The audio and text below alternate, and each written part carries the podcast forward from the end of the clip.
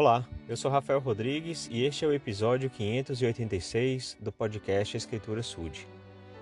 Uma das coisas que a gente mais ouve no final de ano e também nas comemorações de aniversários é os, os votos, os desejos.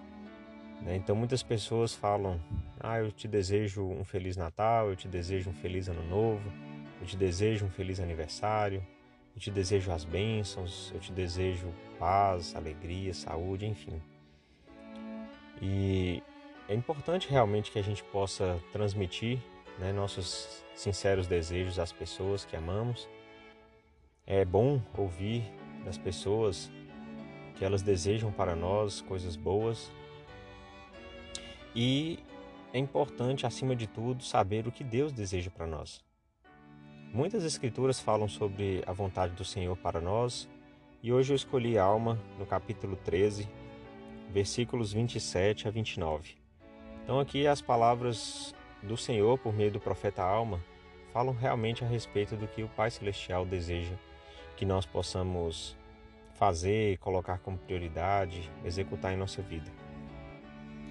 E agora, meus amados irmãos, desejo do mais íntimo de meu coração, sim, com grande ansiedade e até dor, que deis ouvidos às minhas palavras e abandoneis os vossos pecados e não procrastineis o dia do vosso arrependimento, mas que vos humilheis perante o Senhor e invoqueis o seu santo nome, e vigieis e oreis continuamente, para não serdes tentados além do que podeis suportar.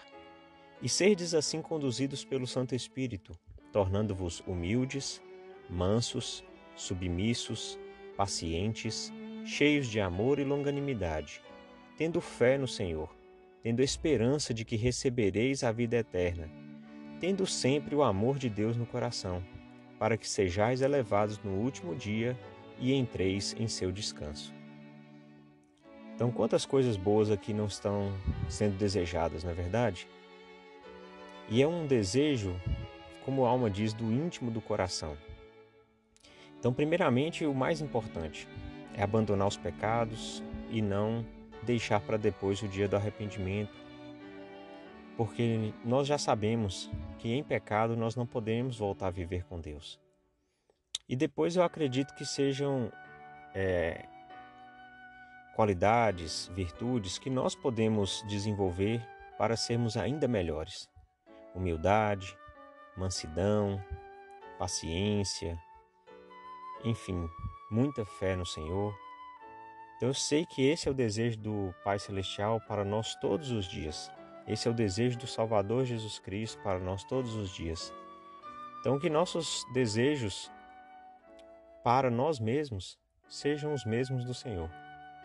Ele sempre diz que aquilo que nós pedirmos com fé, acreditando que receberemos, nos será dado.